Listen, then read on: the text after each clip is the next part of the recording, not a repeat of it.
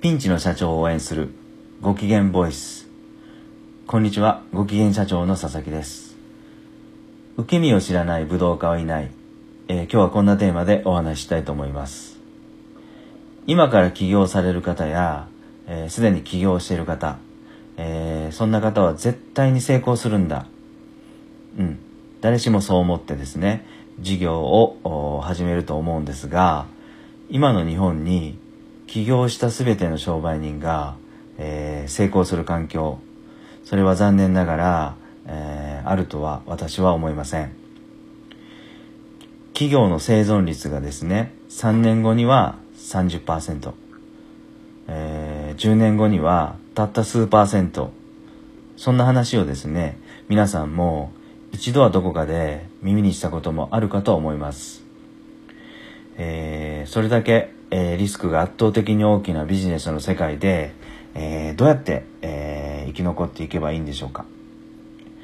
えそれは一つですね、え失敗してもあるいは、え失敗そうになったとしても、えすぐに、え回復して、え立ち上がって次にチャレンジできる、うん、体制づくりが必要なんではないかと思います。例えばですね銀行から事業資金を借りるときに経営者保証を外す努力をしたり、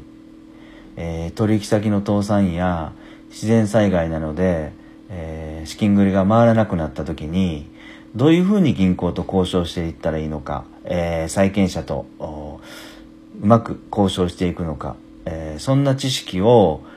余裕のある時に、え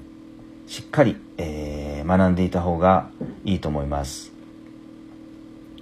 えー、私最近ですね、えー、子供たちの、えー、空手の練習によく付き合うんですが、えー、スポーツや武道の世界でもですね、えー、最初から、えー、負けようと思って試合に挑む人はいませんよね。